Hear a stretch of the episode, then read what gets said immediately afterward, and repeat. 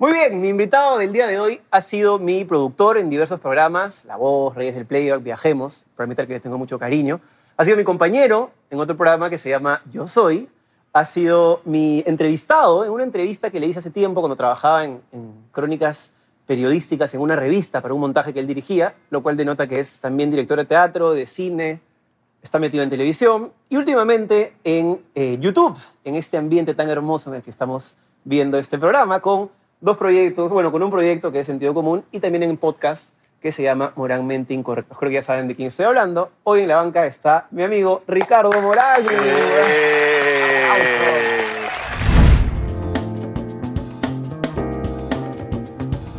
Soy Jesús El Zamora y esto es La Banca. Auspiciado por Cambista, la primera casa de cambio digital del Perú. Aloft Lima Miraflores, marca del portafolio de Marriott International. ¿Qué tal? ¿Cómo estás? Muy contento de- del, del- del obituario que has leído. ¿Qué? No, no, memorizado además. Decía, tengo que decir esta huevada, esta otra. Ay, qué felicidad me da. Estoy muy feliz de estar finalmente aquí. Muchísimas gracias por la Qué invitación. lindo. ¿Sabes que hay gente que pensaba que, o sea, obviamente yo a mis amigos los subdivido, como cualquier persona que también está medio conduciendo, produciendo, para terminar temporada, segunda temporada, tercera temporada. Entonces, en esa temporada te invité a ti y abrí con Adolfo. Ajá. Y la gente me decía, ¿por qué no invitas a Ricardo? ¿Estás peleado con él? ¿Qué ha pasado? Y yo, no, tengo que funcionar y no puedo quemar todas mis balas al inicio. Tú sabes que mucha gente en el Twitter pensaba eso. Yo Es decía, que es verdad. bueno, es que es no lo verdad. digas así ahorita, pues. Es que no, después, no, yo te lo voy a decir una vez y más Jesús, no puede que- ser. No, es que es verdad. es hay que blanquear este tema. Hay- aquí hay que blanquear este tema. Que la gente O sea, sepa. claro, tú tienes una discriminación contra... eh, Los pelados. lo- lo- lo- lo- los cabros rojos pelados. Ya está. Eso es lo que ha pasado contigo. Pero aparte vienes con zapatillas rojas y yo estoy todo verde. Claro, sí. Los cabros rojos pelados no, no, no pasan por la banca. Lo que yo en un momento, primer momento pensé que el programa se llamaba La Tranca. Y dije, voy a ir bien preparado, con unos macerados, ¿Verdad? una cosa así. Hablando- hablando de Pero no eso, se llama La Tranca, he se visto- llama La Banca. Digo, La He Banca. visto en, en YouTube y en, y en tu podcast que, claro, la dinámica. Bueno, vamos a hablar más adelante de eso. Lo primero que te quería preguntar era algo justo que me viene a la, a la mente cuando uno hace tu presentación. Cuando tú vuelas, que vuelas bastante cuando viajas, me refiero en avión, no. Sí, no he hecho, tipo- sí, sí, pues he hecho un documento no de- a favor de la legalización de la no marihuana, no de tienen por qué. Pero lo he hecho, lo he hecho públicamente. Sí, sí, sí, yo sé. ¿Qué escribes cuando en migraciones te preguntan ocupación? Siempre escribo cosas diferentes. Es, eso es una muy buena pregunta. Cuando empecé eh, a hacer televisión, o sea, eh, originalmente hubiera escrito director de teatro si el sueldo de director de teatro me hubiera permitido viajar. Aparte creo que no entra, ¿no? Porque No, no, además con la plata que ganas en el teatro no...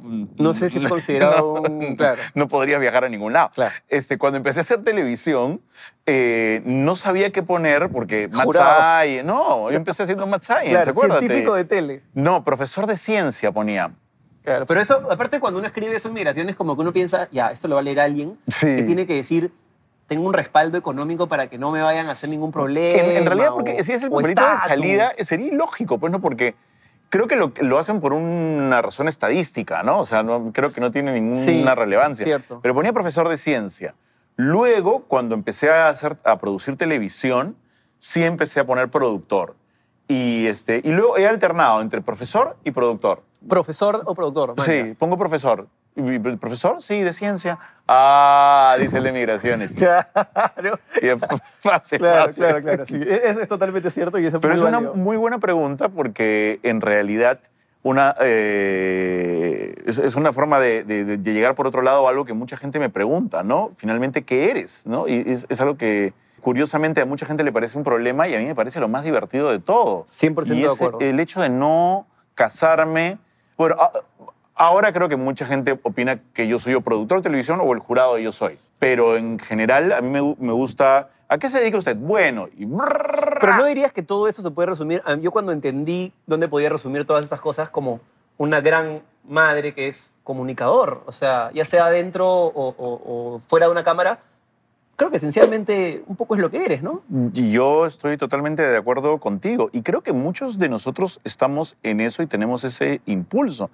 Sin ir muy lejos, hubiera sido, por ejemplo, en tu caso, que has estudiado actuación, que has estudiado derecho, que has conducido, que eres mago, que eres escritor, o sea, eh, encasillarte sería complicado y creo que lo bonito es que no solo ni lo permites, y eso me, pasa algo parecido a mí, sino además como que lo estimulas. Sí, creo que tiene que ver con esta, esta característica que creo compartimos, que es la incesante curiosidad, ¿no? Es como que tuviéramos el sentido del olfato súper sensible, como un sabueso, y donde algo nos, nos gusta, no hacemos demasiadas preguntas y nos metemos, ¿no? Nos metemos como chancones, pero nos metemos. Y, eh, y a, veces, a veces te va mal, que es una cosa que en general a la gente le gusta evitar. Le- creo que, no, no sé si es así en todo el mundo, creo que en el Perú a mucha gente, mucha gente le tiene miedo a fracasar, le Sí. tiene miedo a que le vaya mal o por último le tiene miedo a perder plata.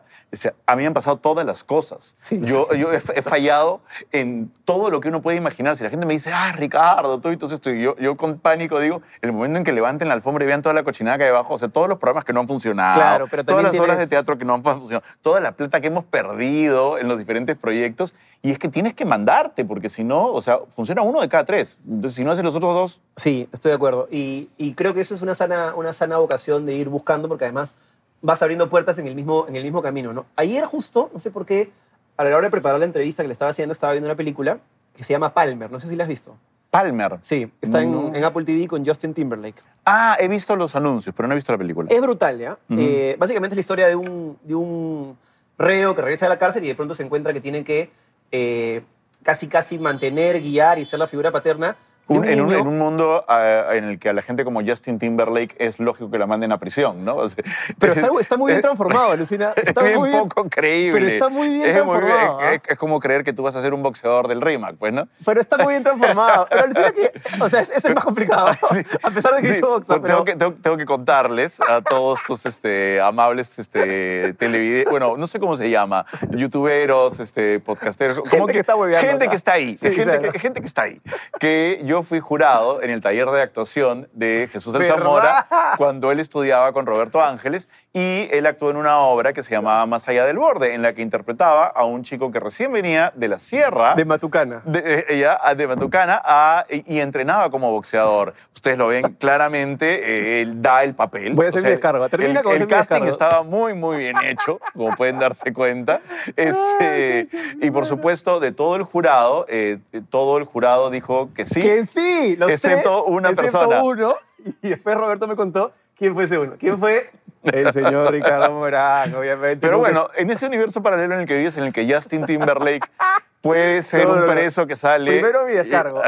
El ejercicio se llama que ni tu mamá te reconozca. Entonces el director, profesor, te da un, un papel que no te sale naturalmente. Evidentemente a mí, que no vengo de la sierra, que no tengo un dejo particular de ese lugar, que no soy un boxeador, me dio pues este, este rol. Creo que lo hice bastante decente, pero el señor Ricardo dijo algo así como, en su crítica me acuerdo que Roberto me dijo, entiendo lo que está haciendo, pero no lo siento. Y yo decía, y bueno, peor fueron los otros comentarios de alguien que me dijo, tiene bonita sonrisa. Eso me llegó más alto. Eso fue como... Eso, es que, pero eso no es un comentario técnico, pues es una Claro, me, evaluación. hizo, me- me reventó, me reventó el corazón. Pero ¿cómo arrastramos eso a lo largo de los años? A veces hay cosas, frases de personas que se te quedan y 20 años después tú sigues, ah, eso me dolió hace 20 años. sí, sí, sí. Y finalmente lo estás conversando con tu terapista o con, Sí, en, mi ca- claro. en mi caso con mi psiquiatra, ¿no? De frente. no, ya, Ya ya, no hay- amigo, ya, tengo 47 años, ya voy ya es psiquiatra nomás. De frente la pastilla. Pero estabas hablando de la película. Palmer. En esta película, el, el papá, en este caso, Mm. que no es el protagonista, el protagonista es el niño, es un niño diferente que se ve, actúa, piensa diferente. De hecho, el, el chico, y, y te lo pregunto un poco entrando a las causas sociales que a ti te interesa defender, el chico es un niño de 11 años que Ujú. se viste como mujer, Ujú. él, que tiene obviamente una relación, bueno, complicada con, los, con, con sus colegios porque no lo Obvio. respetan. Entonces, un poco mi, mi- yo viendo esta pregunta automáticamente me acordé de ti y dije, si bien yo sé que tu, ¿Has visto mis fotos de 11 años vestido como mujer? por ahí va mi aclaración ahorita. Ya, ok. Sí, yo sé que no ha sido por ahí tu, tu, tu rollo, tu problema con la sociedad que siento que te ha tenido muy, muy juzgado. Mi problema con la sociedad. Es que la sociedad te ha... O sea, yo he visto pues, en Twitter, yo te sigo en Twitter, obviamente, y veo cómo a veces, incluso lo he visto en sentido común, lo has dicho de una manera un poquito más abierta. eh, quería preguntarte si tú de niño sentías, sentías que eras diferente y cómo repercutió eso en tu vida, ¿no? Si es que de niño lo sentiste. Sí, claro. Lo que pasa es que eh, en mi caso particular, eh, si vamos a hablar del tema sexual, es, mi, mi- orientación es sexual. tengo el privilegio, porque esto es un privilegio, de ser hombre cisgénero, que en esta sociedad es algo que es eh, Aceptado. no solo aceptado, sino además que te da cierto poder, porque es una sociedad muy machista. ¿no? Correcto. Entonces, eh, en ese sentido, mis problemas no empezaron de tan temprano como el personaje de la película que tú mencionas. El tema de la identidad de género, que es un tema diferente al de la orientación sexual, es cuando el sexo que te es asignado al nacer por tu genitalia, eh, por, por- por lo que se observa, Este, esta persona que ha nacido tiene genitales masculinos, por lo tanto es un hombre, dice el doctor, y le ponen en un papel y lo condenan, sobre todo en el Perú, lo condenan por el resto de su vida, porque no hay forma de cambiar el papel. Y a los 3, 4, 5, 6 años, que generalmente es cuando los niños empiezan a ver los referentes que hay en el mundo y a decir, "Mm, yo, yo, yo, yo soy como, como ese, o como esa, o como esto, y empiezan a construir su Correcto. género, este, em- empiezan a tener ese tipo de problemas. Yo no lo tuve porque por ahí no fue mi rollo. Entonces tu rollo tal vez, o, o tus, no quiero decir la palabra complicaciones mi, porque mi- suena... mi enfrentamiento con la sociedad empezó en mi adolescencia. Eso, claro. eso, la adolescencia. Sí, mi enfrentamiento con cierto tipo de sociedad, ¿no? Yo, yo encontré refugio en el teatro más adelante, pero en un colegio como la Inmaculada, ya te imaginarás. En esa época, ahora la Inmaculada es un colegio bastante chévere. Y eso que los acaso, jesuitas son de los más, dentro de la religión, creo que son los más... Bueno, tú sabrás, yo no es lo que siempre escucho decir a nuestro, nuestro maestro en común, este, Roberto Ángeles. Roberto Ángeles salió de la Inmaculada en el año sesenta y tanto, ya, por favor. sí, ya. Acuérdate que Roberto Ángeles pasó de la colmena, ya, o sea, de cuando la Inmaculada Sí, quedaba en la colmena. tal vez no sea una referencia Sí, muy no, ya no es una referencia. De hecho, yo, ya cuando era profesor de teatro y de impro, enseñaba en la Inmaculada hoy en día y me he sorprendido al ver que es un colegio con otra mentalidad. Correcto. Y además ahora es un colegio mixto. Mixto, muy importante. En la época en la que yo estaba eran, digamos, los últimos, y las los últimos oleajes del, del- del mundo hipermachista. Claro. O sea, yo he tenido profesores tan machistas, profesoras de biología que enseñaban cosas equivocadas para fundamentar eh, ideas, este, construcciones sociales que tenían metidas en la cabeza que a la distancia incluso me escandalizo, ¿no? En ese momento no, pero ahora digo, a la miércoles. Yo tenía una profesora de biología que ha dicho que el sexo contra natura produce sida al mezclar eh, los, los líquidos ahí en el... ¿Qué- ¿Cómo la profesora de biología podía decirle eso a una promoción completa de 240 alumnos? O sea, ¿por qué no la metieran en la cárcel? Es- Mi profesora de química recuerda una frase célebre que nos dijo Colegio de Hombres, el semen es dulce. Comprenderás cuarto secundaria, claramente yo no sé si eso es verdad o no, pero fue como automáticamente, o sea, obviamente soltó una carcajada en la clase, Claro. pero la imaginamos en una situación en la que no quieres imaginar tu profesora de. Pero lo que- dijo textualmente mi profesora de biología en tercero de media fue, cuando el semen se mezcla con las heces, eso produce el virus del SIDA. Anda. Y por eso, y yo lo vengo diciendo y no sé qué. no sé qué. Entonces yo me quedé como, Tal vez de ahí viene tu, tu necesidad de conocimientos científicos, ¿no? Quieres ir a la verdad de la, de la milanesa, vamos a decirlo así. me, me gusta mucho el, el acercarme a la verdad desde un punto de vista desapasionado. Obviamente no puedo, he fracasado en ese intento. Soy demasiado apasionado a veces, pero me gusta pensar que, que, que eso es algo atractivo y que también yo puedo impartirlo a nuevas generaciones que se acerquen al conocimiento también no desde el prejuicio o el dogma, sino desde el cuestionamiento. Eso que dices me parece muy interesante porque yo siento que eres, para algunas personas, no pocas, una especie de ícono que lleva la bandera de la representación de su causa. Que ellos de repente no tienen las palabras, no tienen el poder, no tienen un, nombre marca que los pueda ayudar. Entonces, yo te quería preguntar, ¿cómo haces para que eso no te abrume en sentir el que lleva la antorcha y a la vez no sea una carga, ni tampoco sea lo contrario, no sea como una especie de, de gran acumulación de, pucha, yo soy Ricardo Morán, llevo acá todo, o sea, que no sea un golpe en el ego. ¿Cómo haces para manejar esa, no sé si es una disyuntiva o un equilibrio ahí? Mira, no lo sé muy bien y, y si alguien lo sabe, por- porque está invitado a colaborarme a través de mis canales oficiales que están apareciendo en pantalla ahorita, este, eh, Yo ¿qué- soy. Te sigo totalmente. no, lo que pasa es, este, estoy hablando muy fuerte. No, tranquilo. Ya. No sé cuándo te escucho igual. Ese señor está sin camisa. O eso daría rating, ¿no? Pero no estamos en la tele, así que no lo vamos a ponchar. Estoy un poco ner- nervioso. Eh, ¿Qué es lo eh, voy, voy a hacer, bueno, eso yo ya lo he contado en sentido común, que es, digamos, el sentido común es el canal sincero. Sí. Eh, Amoralmente Incorrecto es el canal del chongo. Eso es, es- Y el trago. Y del trago, así es. En realidad ya no tanto, porque durante todo el verano yo no he tomado alcohol, pues porque estaba en una dieta muy estricta, con un entrenador y todo. Y cuando me veían en videos tomando, estaba tomando, voy a decir la marca, pero estaba tomando Cranberry Light. Eh, entonces la gente pensaba que era una especie de vino aguado, pero En verdad no. en verdad no era Cranberry Light. Eh, y yo lo he contado en sentido común. Y, y- y no, lo que tú dices es totalmente cierto, no tengo la respuesta, no lo manejo bien, meto la pata con mucha facilidad, he pisado el palito más de una vez, Para arriba y para abajo. incorrectamente, eh, me he peleado por huevadas, por cosas en las que nunca debí meterme ni pelearme. Y, y tengo más de dos años y medio eh, llevando tratamientos psiquiátricos, esto yo lo he contado, así que no es ninguna Sí, revelación, pero probablemente termine estando en la venta de este programa. Y este, Tyler, sí, claro. y ese tratamiento tiene sus altibajos. O sea, te ayuda a sobrellevarlo, pero por ejemplo, a finales del año pasado se juntó. Hay, hay un momento muy gracioso en que Mari Carmen Marín eh, me hizo una historia en Instagram eh, cuando estábamos haciendo la película que nadie fue a ver. Este. Yo también hago lo mismo. me, me petardeo cuando ya la cosa Sí, está echada, ya, me petardeo claro. mismo y terapia. Siete, siete personas. Entonces que una vez Mari Carmen y Armando, y esto lo he contado en el podcast los dos, fueron a un cine de Lima Norte a ver, a ver la película y a sorprender a la audiencia y encontraron la sala vacía con una sola persona Puta que además estaba madre. con un trípode y un celular grabando la película. ¡Ah! O sea, estaba pillada la mierda. Qué duro, ¿ah? Bueno, en uno de esos días de grabación, un día... Aparte, se- tú metiste la tuya ahí, ¿no? Yo Sí, me acuerdo. claro, o sea, esa- claro, cuando to- hablabas de pérdida de plata, creo que esa debe ser, ¿no? Todo mal, todo mal, todo Me mal. acuerdo esa época. Sí, todo mal. Ha sido cambiar. Todo mal va a ser mi eslogan. Yo le he cagado infinitamente. He metido la pata cientos de veces. Pero intento, o sea, si he metido la pata 99 veces, la, sé que la vez 100 es la que va a funcionar. Entonces la diferencia creo que está en que eh, hago la vez 100. Claro. Que hay mucha gente que en la 99 para.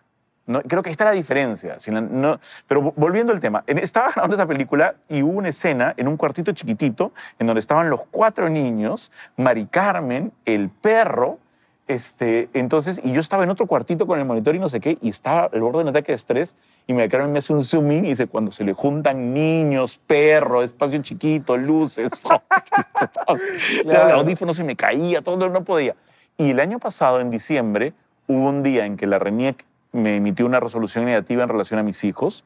Yo me pasé una noche sin, dormir editando el podcast, cosa que ya no hago porque ya encontré un flujo de trabajo mejor. Este, tenía problemas, o sea, no tenía problemas, pero tenía sobrecarga de trabajo en el canal en Yo Soy porque estábamos grabando doble episodio diario y había tomado la inteligente idea, porque yo soy pues Superman y me creo súper inteligente, investigo por mi cuenta y todas esas cosas que son mentiras, señor, señora. Soy un burro como cualquier otro burro del mundo, que había cuatro, hacía cuatro meses había dejado mis pastillas. Había dejado de tomar mis antidepresivos porque yo pensaba que era, que yo, que ya estaba bien. Además, en psiquiatría lo primero que te dicen es nunca se deja de golpe, ¿no? Vas No, sacándolo no, yo poco lo, lo fui dejando de poquito según lo que yo creía que estaba todo mal. claro. Entonces hubo una noche en que la pasé en blanco, terrible, y el día siguiente fui a trabajar y tuve un ataque de ansiedad. O sea, llegué, vi la mesa, la silla, no sé qué, vinieron a preguntarme tres o cuatro cosas. Tú sabes cómo es ahí, ¿no? Uno te pregunta una cosa, otro te pregunta otra cosa. Hay un problema, no está la cámara, tenemos el switcher, nos lo va a entregar tarde porque no sé qué, no sé cuánto. Y explotaste. Me puse a llorar.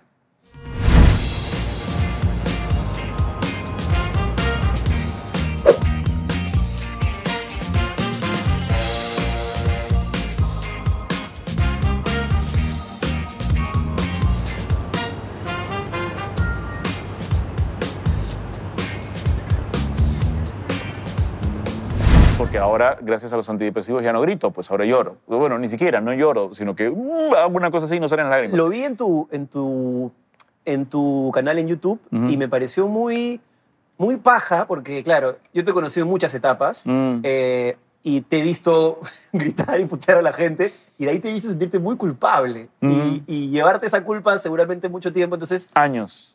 Claro, y, y por eso cuando los veía, vi este, este episodio en YouTube, decía, se te veía como una persona liberada, como ya no tengo que ser este Simon Cowell, este jurado rol personaje que funciona a nivel televisivo. Finalmente cuando hacemos tele, un poquito todos tenemos cierto rol. Tú eras el técnico malo, o sabía más o menos de todo. Yo era el pulpín, qué sé yo. Siempre uno tenía un rol, pero claro, en este lugar era como un espacio donde regalabas a la cámara sin necesidad, como que dormías un rato al productor y salía Ricardo, ¿no? Adem- Además es mi cuarto, esa es mi cama. Y, y una de las reglas de sentido común fue anotar las preguntas, no pensar las respuestas hasta grabar y tratar de no editar. Y de hecho los episodios de sentido común todos duran alrededor de 10 minutos, porque tengo un relojito y me voy midiendo, pero no O sea, literalmente has anestesiado al productor. Totalmente. has dicho ya, no jodas un toque, deja de ser tan no, perfeccionista, no hay, tan pesado. no hay producción extra, no hay una segunda cámara, no hay, no hay nada. nada. O sea, mi, mi hermana me echó la- o sea, mi, mi hermana me hizo ver eso cuando tratamos de pasar el podcast a YouTube. Porque hicimos 13 episodios que existen en los dos universos, podcast y YouTube. Y si tú ves la producción del de YouTube, o sea, es, Sí, lo hice. Están colgados, básicamente. eh, ah, o, O sea, o sea, es una exageración total. O sea, no tiene ningún sentido. Son cuatro cámaras, uno es un... do- un es- o sea, es, no, no, no, no, no, no, no. Y sentido común es todo, es rec y ya, la pregunta. Y lo conté ahí porque ese fue el momento en que, para volver a tu pregunta inicial, que en realidad estoy siguiendo un poco el para volver al camino que tú estás planteando, sí hay un momento en que todos esos universos se, me juntan perros, niños, cuarto chiquito, ¿no? Activismo, trolls de internet, yo piso el palito, me peleo en el canal, tengo que hacer de malo en el programa, no he dormido, me cargo de actividades eh, y no tomo mis medicaciones y súbitamente me... eh, ahora ya no le grito a la gente, felizmente, pero, pero me desarmo. Entonces, en diciembre del año pasado tomé la decisión, que creo que ha sido una de las más sanas de mi vida, de dar un paso al costado. Eh, y no he vuelto a pisar el canal desde el, creo que el 15 de diciembre del año pasado. Y alguna parte de tu ser, de repente la parte más oscura, dijo, "Mm, este programa está funcionando con este Mauri, ¿me llega un poco el pincho? ¿O no? Todo lo contrario. Es que esa decisión no, eso, eso ocurrió después. Yo tomé la decisión como un acto de emergencia, como diciendo, discúlpeme chicos, voy a apretar el botón de, de Ah, eject". sí, sí, sí, claro, claro. No, digo y posteriormente, cuando ya él llegó y funcionó y todo eso. Es más, la selección de Mauri y Tony se da mientras yo estoy en Miami. O sea, yo me Ah, tú no participaste. no participé. Ah, man, ya. se, se debe exclusivamente a Anita Rocarrey y a Sebastián Martins, que se quedaron a cargo de Radio en la Botella y de los programas que Radio en la Botella hace. Por supuesto, cada dos semanas tengo una llamada con Anita, cada tres semanas cuando estoy en Lima nos sentamos y tomamos un café y vemos el macro. Lo que sí manejo es la parte financiera, que es en otra oficina y no, no tengo que, puedo ver los temas de impuestos, la parte de los presupuestos, pero no veo nada del contenido. Y, vi el primer programa de Mauri Tony, me encantó, les escribí personalmente a ellos y te- tengo una conversación fluida con ellos y con el equipo, pero es sobre todo de refuerzo positivo, está todo muy bien, está yendo todo muy bien. O sea, no hubo este tema del personaje televisivo que dice, uy, este lo ha hecho bien. Pues es paja que, que no haya eso, porque No. cuando hay eso a veces se generan, se rompen los circuitos, ¿no? Como que... No. O sea, a mí mismo mucha gente me decía, "Puta, no te jode que, que a Adolfo le vaya bien. que se le-". No me jode de verdad. no. O sea, me alegra que les vaya bien, además porque son mis amigos. Pero mucha gente todavía tiene la idea de que la tele es como, sacas una ficha y la ficha que han puesto hay que petardearla y hay que bajarla, ¿no? Pero lo que pasa es que eso sería así si la tele hubiera sido algo a lo que tú o yo hubiéramos aspirado desde pequeños. No sé si a ti te pasa lo mismo, pero la tele llegó a mi vida en un camino mío de yo querer ser director de teatro, director de cine, stand-upero, ¿no? yo soy stand-up, y la tele apareció en mi camino. Como una plataforma natural que reunía todas esas y habilidades que, me o intereses. y que me dio y me Uf. sigue dando este, muchísimo, que yo agradezco infinitamente y que voy a seguir tomándolo, ni tonto que fuera. Pero no es, no es mi, no, o sea, no, es, no estoy como, como este, ¿cómo se llama? Eh, Gollum, ¿no? Es mío, mío. Yo estoy no, en esta mío. misma línea. A mí sí, yo siempre soñé sí estar en tele, pero claro, la tele que yo veía de chico, la tele de Raúl Romero, esa tele que yo creo que no Donde volverá estaba más. Pasita. ¡Ah! Donde estaba Pasita. Este- Claro. Ahora, ah, este... Yo creo que eso no, o sea, yo creo que ahora la tele es, sin quitarle méritos, porque sigue Ah. siendo la gran pantalla, eh, la verdad que yo lo digo sin ningún tipo de, de sensación de, obviamente estoy muy agradecido por todo lo que viví y todo, y seguramente volvería si hay un proyecto paja, pero está muy paja hacer tu propio proyecto, hacer lo que te da la gana, manejar tus horarios, o sea, no estar con este rollo de, del rating y nosotros sabemos cómo es esa puta cajita con el numerito. Bueno, yo sí lo tengo con el tema. Yo, yo tengo una página web donde se aglutinan las escuchas del podcast en los diferentes servicios. Oh, la del YouTube y, y los, y lo- además con Marina tenemos tres proyectos juntos. Sí, claro. Tenemos Inforgásmica, que es el podcast eh, sobre sexo de Mariana y de feminismo. Tenemos Sentido Común, que es en donde yo supuestamente, y creo que donde más consigo desnudar lo que de verdad pasa en, en mi cabeza. Y Moralmente Incorrectos, Y Moralmente Incorrectos, que es el, supuestamente el programa, eh, nuestro programa así totalmente popular, según nosotros, Claro. ¿no? ¿Y te provoca volver a la tele? Porque a mí me lo preguntan y a mí sí me provoca, pero ya no me provoca ceder todas las cosas que cedía por estar en la tele. No sé si me explico. O sí, sea, totalmente. Horarios, eh, sacrificio, estrés. ¿Tú, tú, has- tú te has dado cuenta que la mayoría de gente que está en la tele termina casada o en una relación con gente de la tele? Porque su aura y su, su ambiente Porque, es ese. porque son no los únicos más. que nos entienden. Son los únicos que nos entienden. O sea, ninguna otra profesión. O sea, anda, cásate con una abogada que termina su trabajo a las 5 de la tarde y que cobra por horas, ¿no? Este, a sus clientes y tú diciéndole, no, nos vamos a quedar a grabar un programa más hasta las 12 de la noche. Tiru, tiru. Perdón. Claro. ¿Qué co- y para nosotros es tan normal. Sí. Durante tantos años hemos grabado Yo Soy de lunes a domingo. Dos episodios del vivo diarios, más casting todo el sábado y todo el domingo. En Lima, En. Cusco, en Arequipa, en Trujillo. Sí. en- tocó esa etapa este, también, Es, dura. es muy duro. A veces hacíamos Reyes del Playback mezclado con Yo Soy, hacíamos La Voz. En un momento Y una época hacía tres a la vez. Claro. Hay, una- hay un momento particular de mi vida, la gente, este, eh, eh, eh, en esa época yo estaba, este, no, no era papá, ¿no? Entonces, eh, y, y bueno, tenía siete años menos, pero yo hacía la banda en el estudio monitor en la mañana. A mediodía ensayaba 12 hombres en pugna para el Teatro La Plaza en el Colegio Raimondi. En la tarde grababa las audiciones a ciegas de La Voz en Barranco. En la noche llegaba a hacer el vivo a las 9 de la noche de Yo Soy en el canal. Sí, eso no es sano. Y los sábados y domingos grababa experimentores. No, eso no es sano. Y- e hice- e hice eso durante un año. Claro. O sea, eh, y sí, la televisión se convierte en este monstruo que devora contenido y tenemos mucho que agradecerle. Pero si tú me preguntas si yo volvería, creo que tendría que volver con lo que yo siento que he ganado ahora en el medio digital. Y, y aquí sí voy a... Esto es lo que fácilmente puede convertirse en un, en un rollo de ego, pero creo que, que hay que manejarlo como un ego saludable. Me gusta mucho, y esto lo, lo he aprendido de hacer algo que tú has venido haciendo hace mucho tiempo atrás, ya que es escribir. Cuando escribí mi primer libro, que la gente lo compraba y se lo llevaba, y lo leía en, en el privadito de su casa y luego me mandaba mensajes, yo me, me sentía muy emocionado, pero a la vez muy desnudado, porque alguien estaba escuchando mis palabras, eh, algo que yo tenía que decir, que es no necesariamente algo que ocurre en Yo Soy, por ejemplo, en el que tengo que decir, mira, sí, la afinación estuvo bien, no te parece, Eres no sé una qué". pieza, eres un rol. Claro, pero no estoy hablando de mí o de lo que yo opino o de lo que yo creo. Cuando mi segundo libro funcionó, y además mi segundo libro funcionó, y funcionó mucho mejor que el primero, y dije, oye, sería bonito pararme y hablar de estas cosas del libro.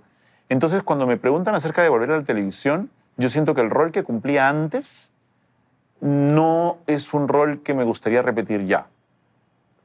Una etapa que ya pasó. Por ahora, no, no, o sea, uno nunca sabe. Claro, o sea, al final, no, yo siempre no digo, se- "Bueno, al final hay que alimentar a una familia, tú tienes dos hijos, el billete no dio, hay son- que ir a lo que da. además son alérgicos a la proteína en la leche, entonces tienen que tomar de la otra leche, de esa que cada lata Es cuesta básicamente como una llanta de la camioneta. Eh, entonces, volvería si pudiera encontrar ese espacio que tengo ahora en el podcast. Ese espacio de, de- de conversación con o sin invitados, de comunicación. Pero ambos sabemos que los late shows en Perú No. no funcionan. No, pues. Habría que entonces, hacer un híbrido raro con... O una y media de la mañana, ¿qué importa? O una y media de la mañana. Hacerlo por el... Claro. Ahora, yo tengo, ahí también, también tengo otra cosa interesante. Esto es un nicho en el que estamos ahorita. Yo, moralmente incorrecto eso es un nicho, sentido común, más nicho todavía, ¿no? Entonces, eh, imagínate, es lo más nicho que hacemos. En, en Moralmente Incorrectos nunca vamos a tener un auspiciador. Yo estoy clarísimo. Sí, es un claro. programa en que hablamos de penes y de, probable, sí, sí. de vulvas, jamás va a haber una... por ahí alguna marca... De tragos, de repente, no sé. O de sexo, Pero de Foreplay-. Foreplay está con nosotros. Correcto. Entonces, el este... Te, lo, te lo dejo, te lo dejo. eh, estar en señal abierta significaría tener que abandonar el nicho Claro. y tener que y siento que el nicho nos da mucha comodidad. Yo estoy contento con mi nicho. Claro, es la puta Yo estoy madre. contento con mi nicho. O sea, no, no gente- con mi nicho donde me van a poner cuando finalmente me muera. No, no ese no. Este, eh, pero sino con el nicho de gente fan de gente que de verdad quiere escuchar esto y que son poquitos, pero son fieles y te quieren y te buscan. Y estoy seguro, cuando tú paras una temporada, cuando tú has parado, porque esta es la tercera y Cuarta. estoy en la cuarta, estoy entrando a la cuarta yo. Eh, la cuarta es la casa abierta con Adolfo. Sí. Perfecto. Entonces, esta es la cuarta. Y cuando entre temporadas no hay programa, se quejan contigo. Sí, sí. Claro. Es lindo, es lindo porque ya sientes que hay una comunidad, no sé, les- incluso le decimos banqueros porque están ahí y están, Claro, son es como la, la familia incorrecta. Es lo que la, la familia incorrecta es, esa. alucinante, es. Entonces, y es algo que has hecho tú, que salió Sí. de tu cerebro, que tiene Sí. un feeling con tu, con tu pequeño micro, tu mesita. O sea, hay un feeling indescriptible porque además la gente crece contigo. Yo me acuerdo cuando la gente me decía, huevón, ahora le has puesto un, un set. O sea, tienes, este, ya no ven las tablas atrás hechas basuras, el depósito horrible. Ahora la que, que ya no te auspicia la constructora, pues es diferente, ¿no? Es, Claro. es- Ahora hemos entrado a un hotel de este, cinco estrellas. Gracias a ustedes, amigos. Sigan dando like. Bien, bien, bien, bien. Este- Entonces, cre- creo que mi mayor preocupación consistiría que si, vuel- que si aparezco en cualquier plataforma y, y dentro, de esos, dentro, dentro de esas incluyo la señal abierta, sería para hacer cosas como esta, como esta que tú estás haciendo acá, Claro. como esta que yo he empezado a hacer al otro lado. Correcto. Este, porque creo que es, es- o sea, me, me es un placer. No es como que veo la silla del jurado y es como Correcto, que, chan, correcto. chan, chan, chan, no. Da- da- provoca venir a hacerlo. Yo no quisiera que en mi lápida dijera aquí yace el jurado de yo claro, soy. Claro, No, claro. pues. Ya te, ya te cansó muchos años, ¿no? Has hablado de tus hijos, de tus hijos y has hablado de tu hermana. Eh, quería también preguntarte sobre este nuevo sistema de, de vida que has hecho. Cuando yo me acuerdo que fui a ver tu primer departamento, que me lo enseñaste súper contento en obras, Ujú. eh, era el departamento de un soltero, de un tipo que iba a vivir solo, tenía un cuarto, un terrazón, un típico departamento de soltero, ¿no? Y ahora es un sistema que has hecho donde vives con tus dos hijos y tu hermana. Entonces, lo primero que quería preguntarte es, ¿qué rol cumple? ¿Dónde vive toda esta gente? Primero eso, y segundo, ¿qué rol? O sea, yo siento que tu hermana, no sé, corrígeme si me equivoco, sin quererlo te da un rol de figura materna que te cae como anillo al dedo. ¿Es así o no es así? Más o menos, más o menos. Yo no creo en los roles de maternos y paternos. Creo que si un bebé recién nacido está, yo siempre lo digo, ¿no? en una carretera y una persona, un- una persona, no definamos si es un hombre o una mujer, lo recoge, lo cuida, lo quiere, lo ama, esa es su figura. O Sin sea, duda. esa es, es su figura.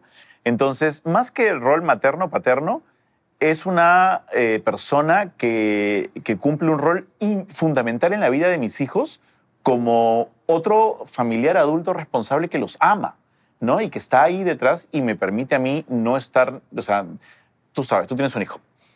Para criar a un niño, en inglés es una frase maravillosa, que es, para criar a un niño se necesita una aldea. Porque tu hijo no solamente eres tú y tu pareja, No, son tres contra uno, cuatro contra uno, porque si no es imposible. no, los abuelos, es- los y tíos, no, lo lo- pueda. y además el entorno, sale al parque, ve otras mujeres, ve otros hombres, ve otro tipo de parejas, ve la publicidad, ve la televisión. O sea, hay toda una aldea que crea un niño. Cuando la gente dice, pero no sientes que tu influencia sobre esos niños. bueno, es que no vivimos en una cueva, en una isla en la mitad del Pacífico. No, no somos Robinson Crusoe. Correcto. Vivimos en una sociedad.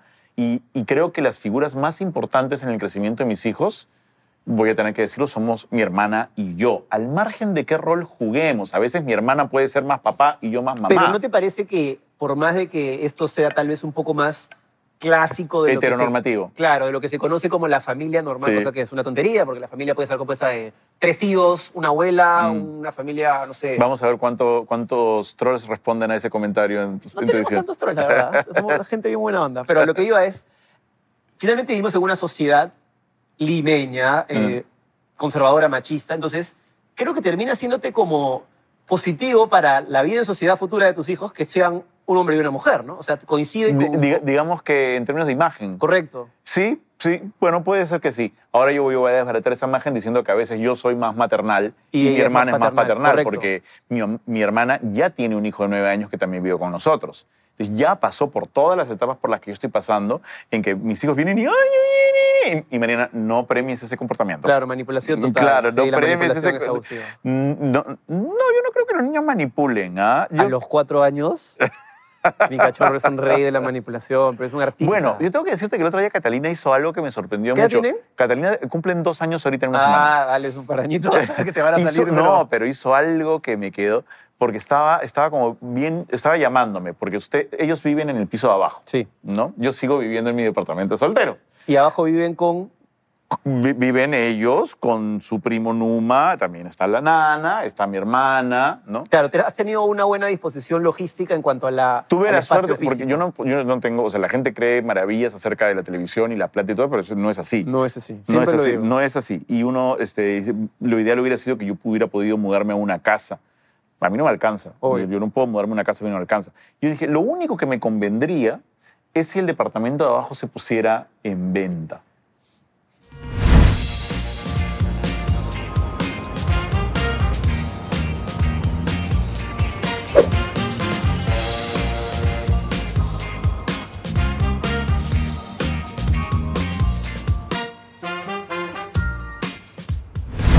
La boca, pero. Toqué así y salió una persona y dijo, disculpe señor, ¿es- ¿el departamento está en venta? Digo, no quisiéramos porque somos los inquilinos, pero es el teléfono de la dueña. Entonces llamé a la dueña y le dije, disculpe, ¿tu teléfono en venta? Sí, y los votó los inquilinos en tres meses, perdón, me odian seguramente. Pero también, qué, qué- qué tontos. ¿Cómo? No, pero acá todavía hay tarjeta. Obviamente te la van a clavar hasta el fondo. Entonces, Yo te sacaba. No, no, no está en venta. Nos encanta y lo acabamos de comprar. Chao, portazo. Claro. entonces eh, hemos podido unir ambos departamentos. Un sistema perfecto. Entonces tenemos, o sea, yo sigo viviendo donde vivía antes. Pero vivía- tienes una pequeña casita ahí nomás bajando las escaleras. Y eso es una casa, ¿no? Y ellos tienen una cantidad de espacio que, o sea, por ejemplo, lo que vendría a ser una sala es ahora su cuarto de juegos. Sala de estimulación. Totalmente, porque además llevan las clases de la Casa María ahí. Influencer de la Casa María. ¿Ah? Influencer de la Casa María. está bien, Claro, está bien. y llevan las clases de la Casa De ahí te María. vas a la ahí. seguro. Sí, por supuesto. Tú sabes que yo, cuando el Aleph es un colegio para la gente que por ahí no sabe, es un colegio que tiene una dinámica totalmente distinta de una persona a la que yo respeto mucho, que se llama León Trantenberg. No sé si pronuncio bien el apellido porque siempre lo pronuncio mal. Y Fiorella de Ferrari. y Fiorella de Ferrari, que tienen un sistema educativo muy inteligente. Mi única duda, y creo que está bueno que lo hablemos, es que lamentablemente todavía vivimos en una sociedad. Y yo Ujú. no sé si criar a alguien de una manera tan particular haga que tengan más problemas en la sociedad que ya yo de por sí la siento abusiva, caótica, dura. Entonces, por eso siempre he tenido la duda sobre insertarlo en un sistema tan alternativo, ¿no? Donde la, la educación vaya por otro, por otro rubro que me parece súper saludable, pero no sé si este, esta ciudad, este mundo está preparado para algo tan La pregunta vanguardista. sería, ¿uno está criando a sus hijos para que sean felices como ellos son o los está criando para que toleren relacionarse con una sociedad que está mal construida de arranque? Y eso de alguna forma limite quiénes de verdad ellos quieren ser y qué les va a hacer felices, ¿no? Y si, o sea, si la sociedad no está bien construida, si hay bullying, si su forma de vida no es aceptada, no es problema de ellos, es problema de la sociedad. acuerdo, de acuerdo. Es cuando, cuando alguien me dice, pero el haber tenido a tus hijos así los va a condenar al bullying. Entonces educa a tus hijos No, mejor. no, no, eso me parece que... Eh, yo- eh, yo- eh, educa, educa a tus hijos mejor Me- para que no bulleen que a el- los míos. Pero Los me parece que el perfil, el perfil de la educación, los sistemas que van a manejar de cognitivos, narrativos, Ujú. emocionales, son distintos y creo que hay un- unos grises mayores que el hecho de que, o sea, lo que, lo que yo sé que te ha pasado a ti con, con tus hijos, lo que hace la RENIEC, eso me parece absolutamente injusto y me parece que no tiene mayor Ojo, discusión. Ojo, ojo, ah.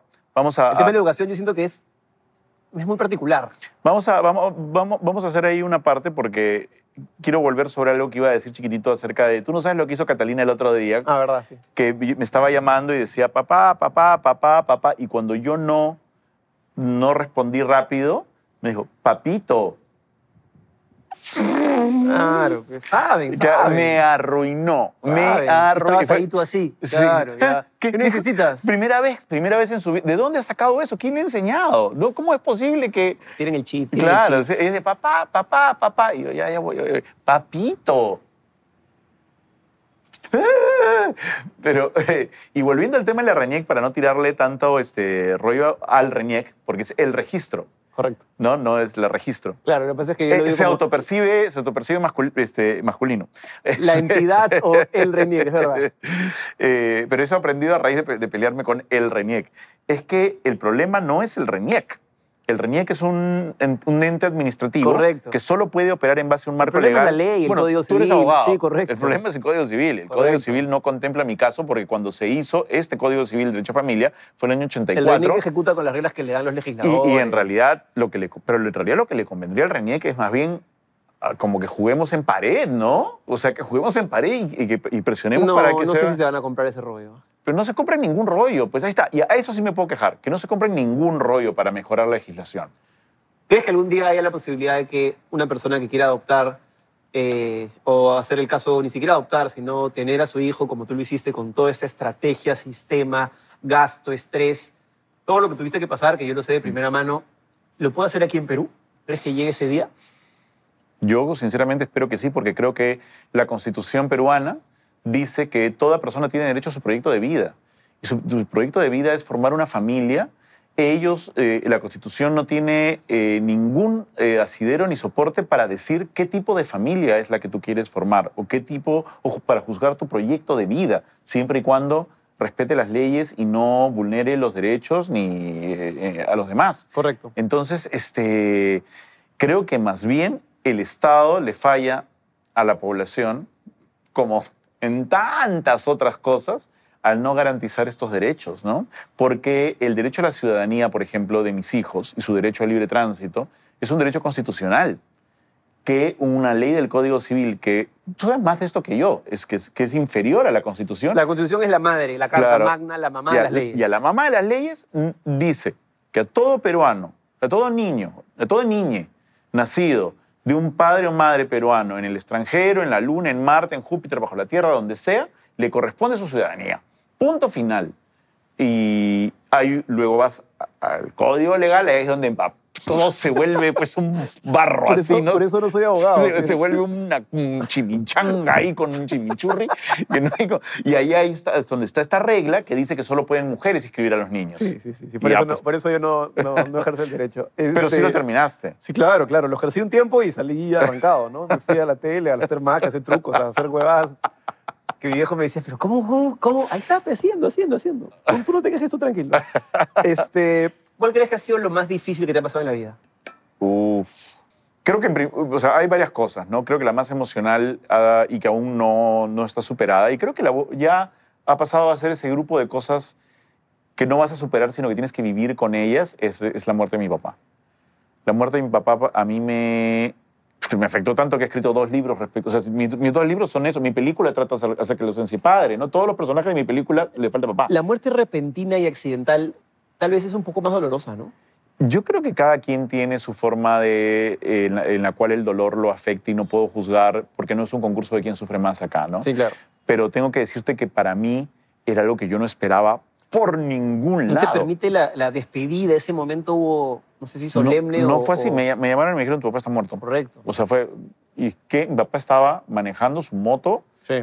hecho un bólido probablemente, como él eh, a los 65 años, en pleno uso de todas sus facultades. O sea, acababa de retirarse de la, de la TAM, entonces tenía... do- hacía dos meses estaba aterrizando un avión con 300 pasajeros en Los Ángeles.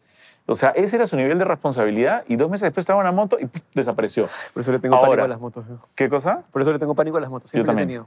Entonces, el, ya van siete años de eso y sigue reapareciendo en mi vida, en mi discurso, dentro de mis temas de ansiedad, de depresión, en mi libro Yo soy tu padre, en mi necesidad de tener mis, de- de tener mis hijos, en, la, en, en esa heridita que tengo de qué penita que no he conocido a Emiliano y a Catalina, porque hubiera, es- era el mejor abuelo del mundo con, con mis otros sobrinos, con Numa, con Daniela y con este, Matías, era se aparecía, se los llevaba a comer helados. Era, era el abuelo chocho, ¿no? Entonces, con estos, imagínate, hubiera sido tan feliz y no llegó ni siquiera a imaginarse la posibilidad de Tú sabes que cuando te papá. hacía la pregunta, no sé por qué sabía que me ibas a, a- a responder eso, pero igual me parece interesante que la gente lo, lo sepa porque tal vez no es algo de lo que hables demasiado, ¿no? Eh, lo que me lleva también... Curiosamente, creo, creo que es de lo que más Sí, hablo. pero, pero yo siento que en tu Twitter, en, tus, en tu YouTube, en tu Instagram, qué sé yo, tu comunicación va más hacia el entretenimiento que hacia temas tal vez, probablemente en tu libro sí, pero de una manera un poquito más desarrollada, no sé. Eh, Sobre todo porque mis libros son testimoniales, no correcto. son ficciones, no ¿no? son, correcto, no son novelas o, o cuentos como lo que me gusta escribir, por ejemplo, a mí, ¿no? Claro, que yo quisiera escribir ficción, pero no encuentro todavía el impulso de Lucina. Creo que mi siguiente libro va a ser testimonial también. Todavía estoy ahí Es en ese válido. rollo. Yo creo que escribir es, es bacán. La pregunta de la muerte que se le hago a todos los invitados Ya. se concatena perfecto con lo que has dicho. Tú eres una persona atea, agnóstica, no sé cuál es la Ateo. definición, ateo.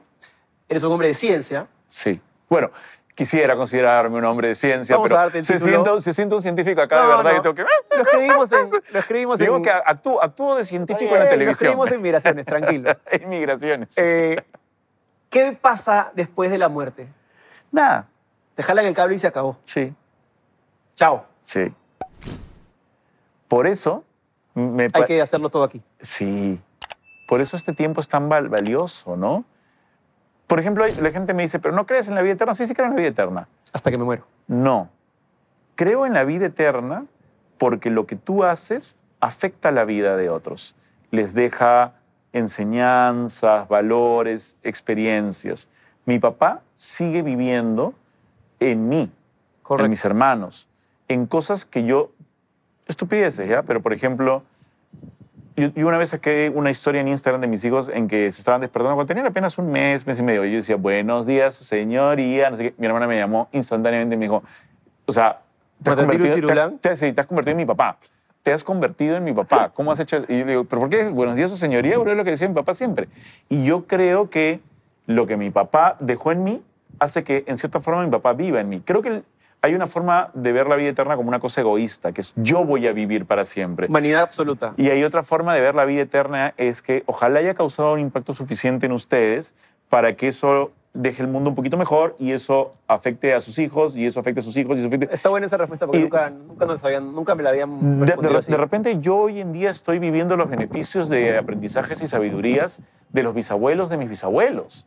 Y me gustaría pensar que su vida eterna es que ahorita estoy diciendo cosas que de repente ellos dijeron. Paja. Y no, no, no, y no lo sé.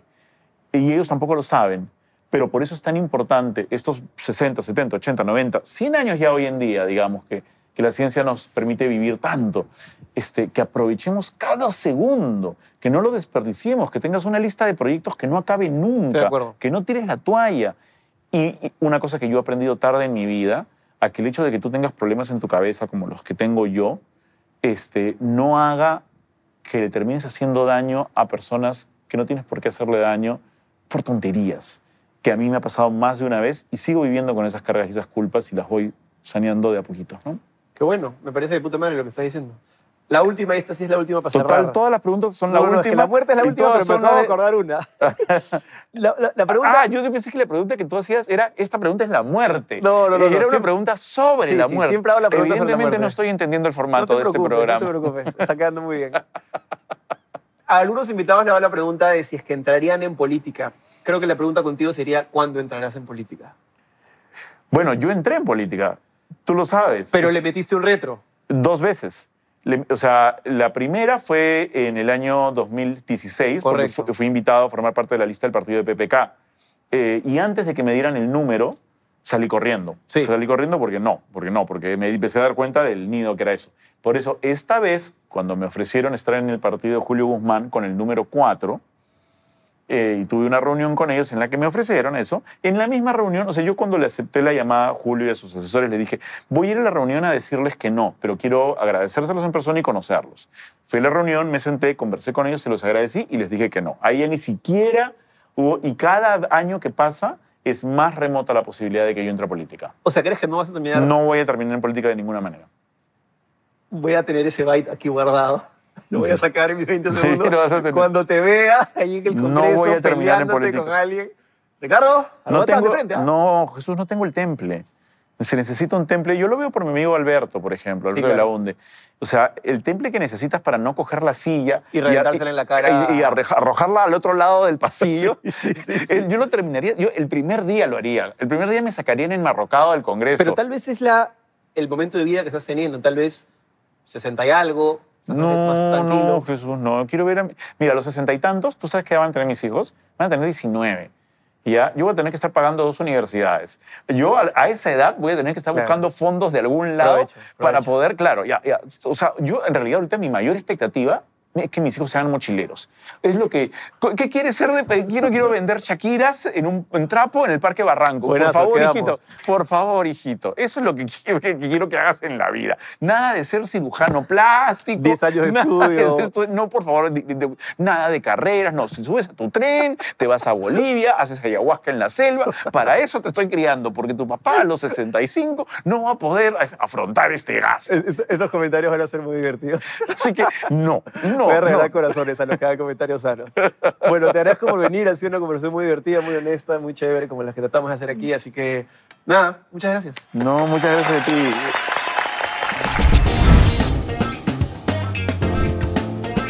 Esto es Contra la Pared. Presentado por Cambista, la primera casa de cambio digital del Perú. Contra la pared con Ricardo Morán. Eso me hace recordar No, algunos no, no. bares en, en Europa. ¿De eso viene este segmento que tengo que hablar de Sí, eso? sí, sí, ahí va, ahí va, ahí de- va. de- ah, ok, ya. ¿Producir o conducir? Producir, definitivamente. Yo no nací para la conducción. ¿Detrás o delante de cámara? Detrás, evidentemente, Bien. de cámara. Y del otro también. Ay, pensé que eras versátil. Muy bien. ¿De dónde has sacado esa información? Ah, mi amigo, mi amigo, no te voy a decir el nombre. ¿Tele o internet? Las dos. ¿Todes o todos? Todes. ¿Cine o teatro? Ahora cine. Hace 15 años hubiera sido teatro la respuesta, pero siempre fue cine, desde niño. Me lo imaginé. Complete usted la frase. Mi manía más grande es... Solo puedo escribir con lapiceros negros. Fuerte, ¿ah? Eh, pero es, es, par- bueno, es, otro, es parte del espectro autista. Pues. Es, o sea, ah, mañana no sabía. sí, el espectro es amplísimo. Tú, este. Todos, te- todos, todos los que en televisión tenemos algo. Todos. Si yo fuera presidente, lo primero que haría sería... Disolver el Congreso. disolver. Siendo padre, aprendí Que uno no viene a enseñar sino a aprender. El Perú es un país muy... Lleno de posibilidades. Lo primero que hago al levantarme es... Ver la hora. La felicidad consiste en... Y mis hijos. Y finalmente venir a la banca ha sido... Muy divertido. Este programa fue grabado en el Hotel Aloft, Lima Miraflores. Bioseguridad en la grabación. Somos un equipo muy reducido para la grabación. En todo momento mantenemos el distanciamiento social y seguimos los protocolos de bioseguridad. Nos realizamos pruebas periódicamente. Usamos correctamente la mascarilla. Solo al momento de la entrevista, el presentador y el invitado se la quitan manteniendo el distanciamiento social. El área de grabación es al aire libre y es constantemente desinfectada. Somos muy precavidos y protegemos a todas las personas involucradas. Ojalá hayan disfrutado del programa y estén a salvo. Cámara, si quieres decir alguna, alguna queja, algún insulto o algo. No, probablemente haga un comentario con la cara nada Ahí más. está. Y Lo que tú quieras, José. Genial. José, José. no, su mente está tan yo soiseada que... Has aprendido bien. Obvio. Uno no es huevón. Tiene cara, pero no es. Esto fue La Banca con Jesús Alzamora. Auspiciado por Cambista. Aloft Lima Miraflores.